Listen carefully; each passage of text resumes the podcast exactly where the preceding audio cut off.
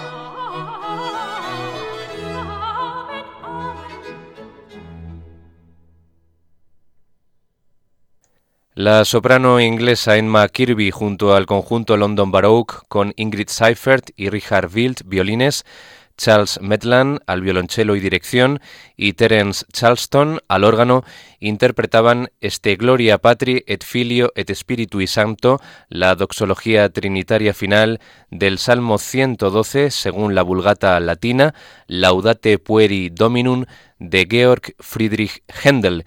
Y lo decimos así, en alemán porque esta es una de las primeras composiciones religiosas y que trata un texto latino como es este Salmo 112 del compositor de Jalé, antes de que se trasladase a la capital británica y se convirtiese en George Frederick Handel. Este Salmo 112, en el que se basa este motete Laudate Pueri Dominum está extraído del libro de David y la obra está escrita para soprano, dos violines, cello y bajo continuo. Se piensa que pudo haber sido escrita por Händel en su tierra natal, en Halle, cuando tenía 17 años, o bien en Hamburgo, cinco años después, eh, siendo, parece ser esta la hipótesis más eh, verosímil una obra de juventud con la que hemos comenzado hoy en Clave de Dios, este espacio dedicado a la música de contenido litúrgico o de inspiración religiosa. Y va a ser precisamente el compositor barroco alemán, nacido en 1685 y fallecido en 1759, contemporáneo de Johann Sebastian Bach o de Antonio Vivaldi, el eh, músico con el que ocupemos este espacio en el día de hoy y precisamente con otra obra contemporánea al Laudate Pueri como es el Dicit Dominus, el Salmo 110. Vamos a tener la oportunidad de escuchar completa una de las eh, pocas obras que el músico alemán eh, escribió basándose en un texto latino como el del Laudate Pueri con el que hemos comenzado una obra de juventud, como decíamos, en la que podemos percibir que ya afloran los rasgos de lo que será luego, posteriormente, el grandísimo compositor que fue Händel, sobre todo en el eh, terreno operístico. Ahí pues percibimos ya el tratamiento muy cuidado del acompañamiento instrumental, eh, el virtuosismo de las voces solistas, y los momentos de una grandísima belleza melódica porque si es eh, Händel es un gran, gran melodista del barroco. Vamos por tanto con el Disic Dominus que vamos a ir escuchando fragmento a fragmento en este programa de hoy de Enclave de Dios. Y antes de todo, pues vamos a ponerles en antecedente y decirles que resulta muy curioso, ciertamente curioso, que un luterano de unas eh, profundas convicciones como Händel, se dedicase a escribir música religiosa católica al escaso tiempo de llegar a la capital italiana. El primer motete con texto en latín que compuso fue el Dicit Dominus, el que nos va a ocupar. Otra auténtica obra maestra, mucho más que el Laudate Pueri que hemos escuchado, escrita en abril de 1707 a las pocas semanas de su estancia romana. Probablemente fue escrito por deseo de agradar a los grandes mecenas musicales de la ciudad, que eran los cardenales Colonna, Ottoboni y Pampilli. Vamos a quedarnos ya con el primer número musical de este Dixit Dominus HWV 232. Esa H pertenece a Händel, la W es la palabra alemana Werker, que quiere decir eh, obras y Verzeichnis es la otra V, que es el catálogo, catálogo de la obra de Händel, al igual que en Bach es BWV, en Händel es HWV. Como digo, 232 y la otra cantata que hemos escuchado era el 236 dentro de su catálogo ordenado. El primer número pues lleva el texto del Salmo y aquí pues ya nos asombra directamente eh, Händel con la introducción orquestal. Eh, esa introducción orquestal a cargo de los violines, escalas descendentes de los violines, eh, que eran características más propias de una composición organística que de una en la que las cuerdas llevan la, voz cantante a nivel instrumental. Con lo que el efecto pues, es, sorprendente y engancha desde el primer momento. También eh, debemos decir que los violines están tratados a veces como un órgano, o sea, en, notas pedales, y emplea las voces como violines, o sea, con la misma ornamentación y con el mismo ritmo y vigor que tiene eh, pues un violín. Eh, es una característica también muy palpable en este Dixit Dominus. El coro entra con un acento grave para subrayar las intenciones del Señor y en el segundo verso aparecen las voces solistas. Aquí tenemos las voces de tenor, soprano, contralto y bajo, aunque es la soprano y la contralto las dos eh, voces a las que Händel asigna arias. El resto es eh, parte del ripieno, de las voces corales que sirven un poco pues de acompañantes a, la masa coral, el tenor y, el bajo, no, no son solistas en sentido estricto. Pues las voces solistas en este primer número eh, aparecen una a una, alternándose con el coro y la orquesta y repitiéndose de forma insistente unas alternancias entre eh, voces eh, del coro y voces solistas durante los siguientes versos de esta mm, primera parte, de este primer número, Disic Dominus. Y así el movimiento pues gana una grandísima energía y luminosidad. Pues empezamos escuchando ya este salmo 110 Dixit Dominus de Georg Friedrich Händel.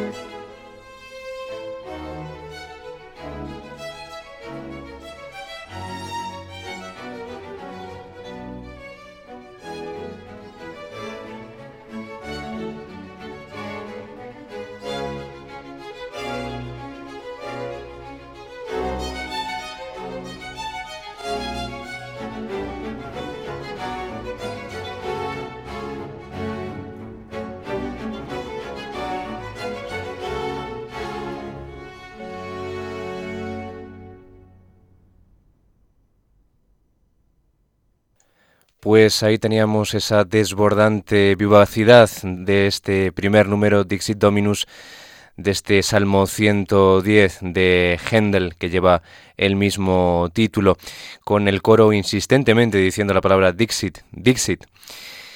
Y bueno, decirles también de esta obra que Händel eh, parece lanzar un desafío no solo a los compositores eh, contemporáneos suyos, sino a los intérpretes, eh, por considerar casi que llegaba a la cuna ya con esta obra de, todos los virtuosos de su época.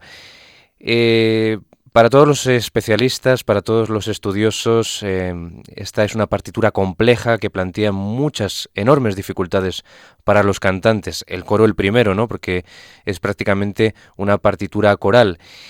La obra está escrita para cinco voces solistas, coro a cinco voces, cuerda y bajo continuo. Es, podríamos decir, un gran concierto para todos los efectivos vocales e instrumentales a los que Händel pues exige eh, grandes eh, facultades a lo largo de los ocho movimientos de que consta esta obra. Se necesita una gran energía y amplitud vocal, una gran agilidad, precisión, eh, vigor declamatorio, la forma de recitar el texto en latín y gran expresividad en las partes más líricas. Probablemente, aunque no está muy probado, una de las voces eh, soprano del coro eh, estaría destinada para ser cantada por los castrati, una práctica usual en aquella época, a comienzos del siglo XVIII, en Roma. Nos vamos a quedar ahora con dos arias de las cantantes femeninas, en primer lugar de la contralto y luego de la soprano. La contralto entona el aria Virgan Virtutis, acompañada únicamente por el bajo continuo con eh, repeticiones del acompañamiento. Y la segunda es Techum Principium, que tiene una grandísima belleza melódica y que lo arropa, eh, lo secunda un motivo ternario de violines que se va repitiendo continuamente. Esa es la, base rítmica del, del, aria. Pues nos quedamos eh, con estas dos arias, las escuchamos seguidas, Virgan Virtutis y Tecum Principium, Indie Virtutis del Dixit Dominus de Händel, la obra protagonista de hoy en el espacio de música sacra en Radio María en clave de Dios.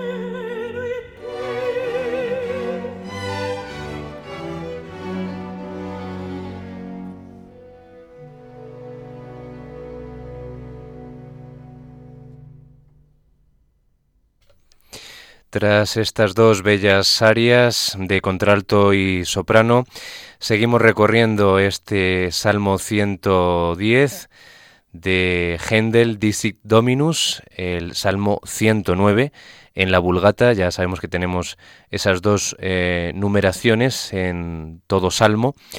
Y vamos ahora con el Jurabit Dominus, eh, donde de nuevo el coro aparece lento y poderoso hasta convertirse en un fugado, o sea, las voces van apareciendo una detrás de otra en una fuga, que van apagándose gradualmente. Vuelve a repetirse otra vez esta estructura, primero de forma vigorosa y luego con ese fugado, que se va de nuevo eh, desvaneciendo en el silencio. Es un pasaje de gran virtuosismo, como la mayoría de los que conforman esta obra para el coro.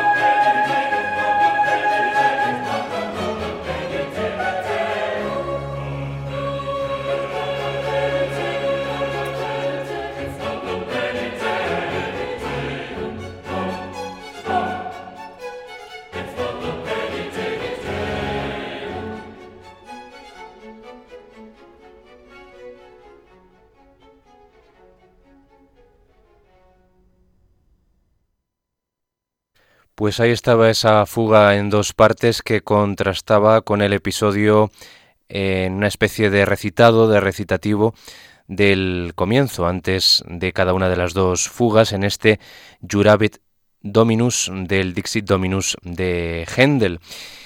Y ahora el complejo y difícil texto del Tues Sacerdos Aquí lo trata Händel con un contrapunto realmente asombroso, magistral, con el que parece que quería impresionar a sus nuevos mecenas romanos. Este Dixit Dominus eh, fue encargado por el cardenal Colonna, ya hacíamos referencia antes a él, y se ha especulado con su posible interpretación en la ceremonia de vísperas de la Virgen del Carmen. No obstante, el gran espacio de tiempo transcurrido desde su composición eh, abril hasta la festividad del Carmen, que es el 16 de julio, junto con otras circunstancias, pues hacen dudar de que tal eventualidad llegara a efectuarse, llegara a producirse. Vamos, por lo tanto, con un nuevo coro en el que mm, Händel exhibe su manejo asombroso, su manejo eh, realmente maestro del contrapunto en este Tues Sacerdos in Eternum.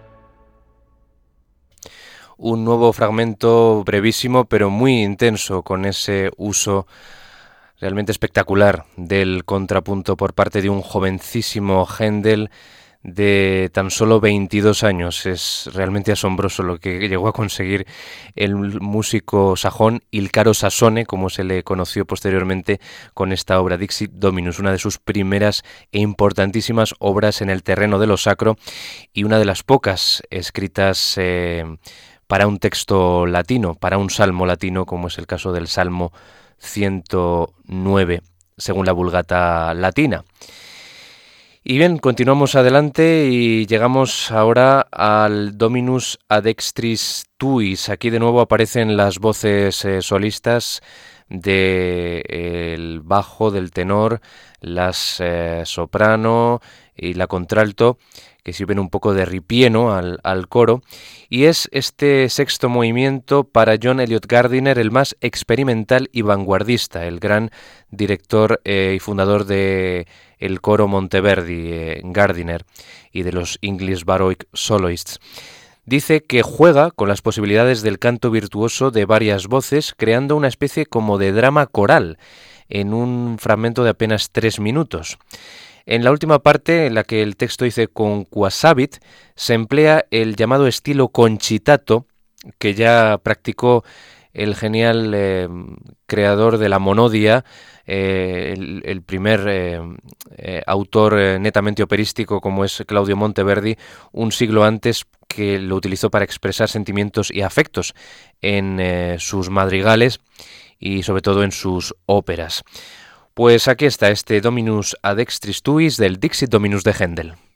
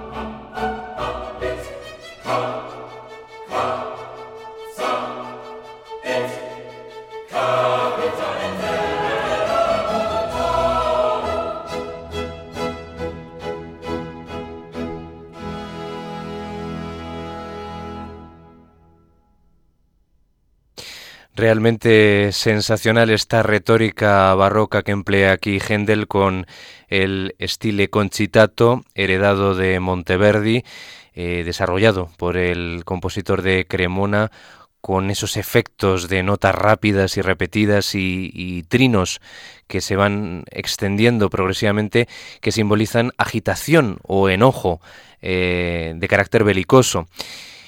En varias obras utilizó Monteverdi eh, este estilo concitato, en todas óperas como Il ritorno d'Ulisse in patria, L'incoronazione di Poppea, Il combattimento di Tancredi e Clorinda, eh, Giacomo Carissimi también lo, lo, empleó en Jefte, y Bárbara Strozzi en Tradimento. Y aquí Händel también lo hace en esta parte Judicabit in Nationibus, del Disic Dominus. Hemos hilvanado tanto el Dominus ad extris tuis con el Judicabit in nationibus, donde aparece este conquasabit con ese estilo concitato tan monteverdiano. Y ya nos quedan solo dos números de este Dixit Dominus HWV 232, Salmo 109. Eh, según la Vulgata y 110 eh, según eh, la numeración hebrea del compositor establecido en esta época 1707 en Roma bajo el patronazgo de diversas personalidades religiosas de esa época como el cardenal Colonna. Y ahora vamos con De Torrente Invia Vivet. Aquí tenemos un dúo de las dos eh, cantantes femeninas, pueden ser dos sopranos o una contralto y una soprano, junto al coro. aquí pues se relaja la tensión, hay un clima de dulzura, pastoril, casi bucólico, pero también un poquito eh, dramático, ¿no? no exento de cierto eh, dramatismo, hasta de carácter operístico, ¿no? Ahí ya se intuye ya al posterior operista en ciernes que fue Händel y aquí crea pues uno de los momentos más mágicos que eh, tiene Händel en, todo su haber y, en los que parece detenerse el tiempo, ¿no? Como esas famosas arias di cantabile, ¿no? En la que se expande, desarrolla una, una melodía realmente eh, embriagadora durante ocho nueve minutos y pues aquí lo hace en tres y medio eh, con este dúo con coro en los que pues la música pues lo dice todo y hay que dejarse llevar por la belleza de la misma, ¿no? Pues eh, aquí les dejo con este dúo con coro de Torrente in Via Vivet del Dixit Dominus.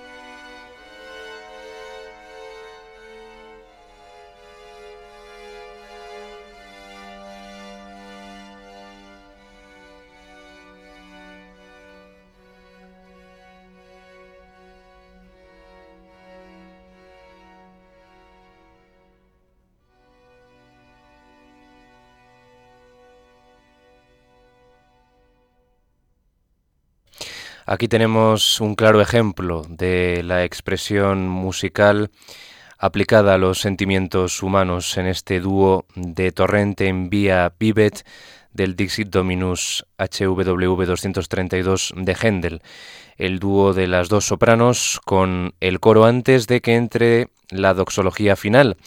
El Gloria final es un movimiento fugado, una fuga realmente sensacional, con tres temas, una fuga triple, algo eh, como digo, asombroso, uno de los cuales, de esos temas de la fuga, ya se había escuchado en el movimiento inicial, en el Dixit Dominus. Eh, que abre la pieza. Y la sección final de este Gloria, de esta doxología, se basa en un tema único con notas que se repiten en crescendo, va subiendo en intensidad, hasta que las voces más agudas del coro alcanzan casi dos octavas, algo realmente alucinante, ¿no? Para para una obra de estas eh, características eh, religiosas sacras. Pues aquí no hay ningún tipo de contención en cuanto a registro eh, vocal. Un brillantísimo final para el coro que rubrica una auténtica obra maestra en el terreno religioso de Händel y que les invito a disfrutar para acabar esta edición de hoy de Enclave de Dios con el Dixit Dominus de Georg Friedrich Händel.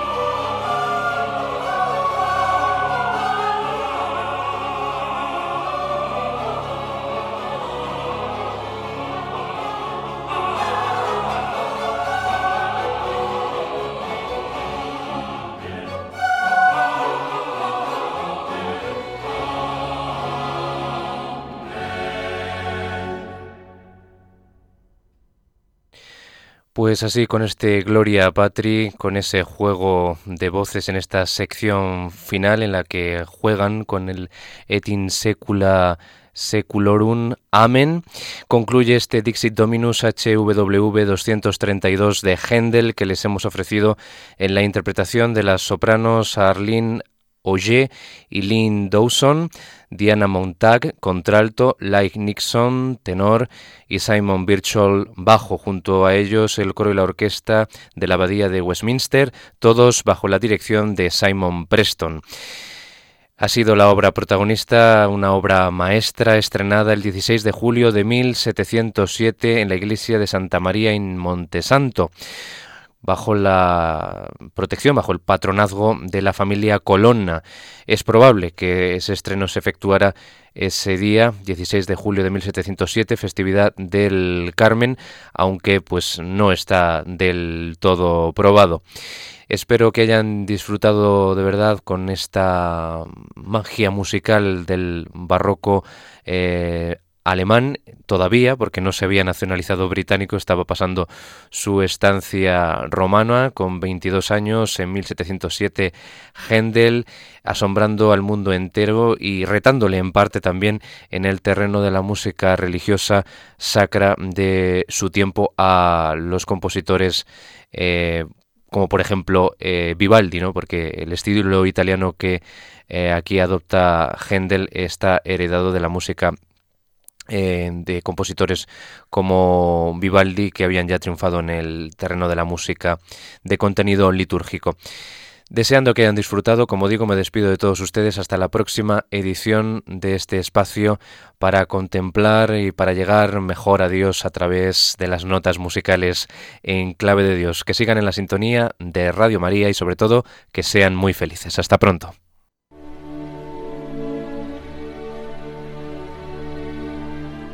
Y así termina En Clave de Dios con Germán García Tomás.